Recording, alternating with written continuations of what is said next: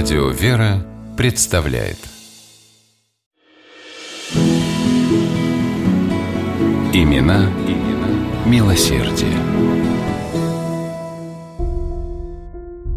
Воскресным майским утром восьмилетняя Рэйчел Беквис за руку с мамой шла в церковь. День выдался не по-весеннему жаркий. Яркое солнце ослепительно сияло и обжигало своими лучами.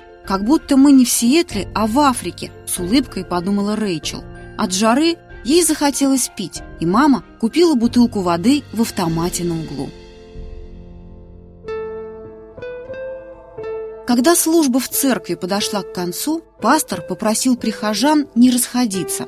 На кафедру поднялся незнакомый мужчина, которого пастор представил как руководителя благотворительного фонда по сбору средств для добычи питьевой воды в беднейших странах африканского континента. Мужчина поставил перед собравшимися небольшой экран, включил проектор, замелькали кадры. Маленький темнокожий мальчик, лежа на земле, пил воду прямо из грязной лужи.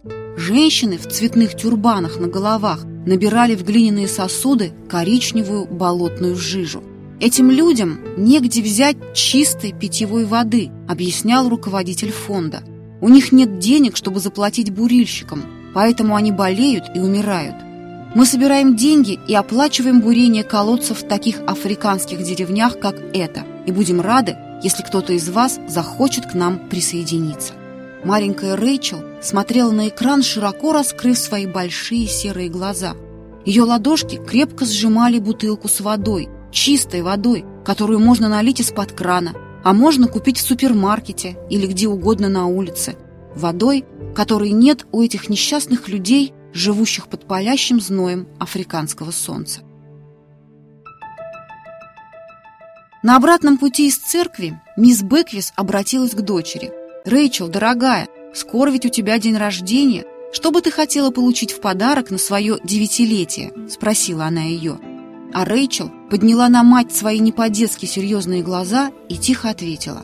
«Я бы хотела, чтобы на этот день рождения мне вообще ничего не дарили. Заведите мне страничку в интернете, и пусть наши родственники и друзья перечислят на нее деньги, которые собирались потратить на подарки. Мы пожертвуем их на колодцы для этих бедных людей из Африки. Мисс Беквис не особенно удивилась, услышав такую необычную просьбу. Она прекрасно знала о том, какое доброе и чуткое сердце у ее маленькой дочери. Вспомнить хотя бы тот случай, когда Рэйчел еще училась во втором классе. У нее были длинные густые волосы. Узнав о том, что больные раком лишаются своих волос из-за химиотерапии, Рэйчел, не раздумывая, отрезала свои косы и отдала их на изготовление париков для больных онкологией детей.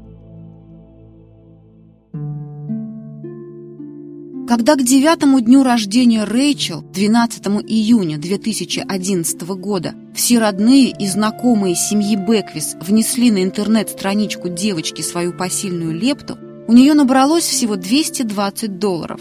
Это было, конечно, немного, но она не огорчилась и перечислила в фонд все, что смогла собрать, решив на следующий год обязательно повторить свою акцию. Вскоре после дня рождения Рэйчел поехала с мамой за покупками. В автомобиле было душно, воздух на шоссе дрожал от зноя. В наушниках Рэйчел играла ее любимая музыка. Девочка не услышала страшного визга тормозов и звона разбитого стекла. Она лишь на миг почувствовала боль, а потом провалилась куда-то, где было тихо и темно. В аварии с участием 15 автомобилей Рэйчел Беквис, по иронии судьбы, оказалась единственной пострадавшей. С многочисленными переломами, без сознания, девочку доставили в больницу. Врачи диагностировали кому.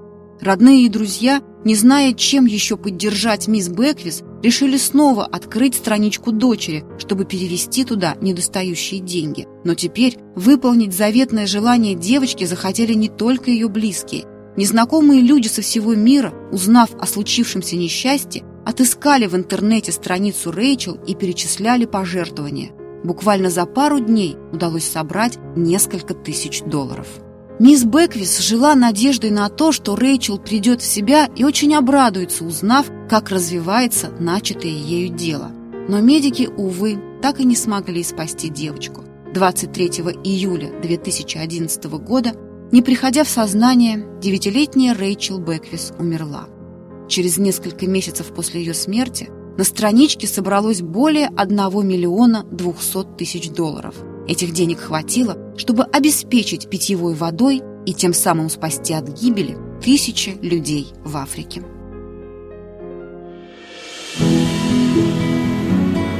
Имена, имена милосердие.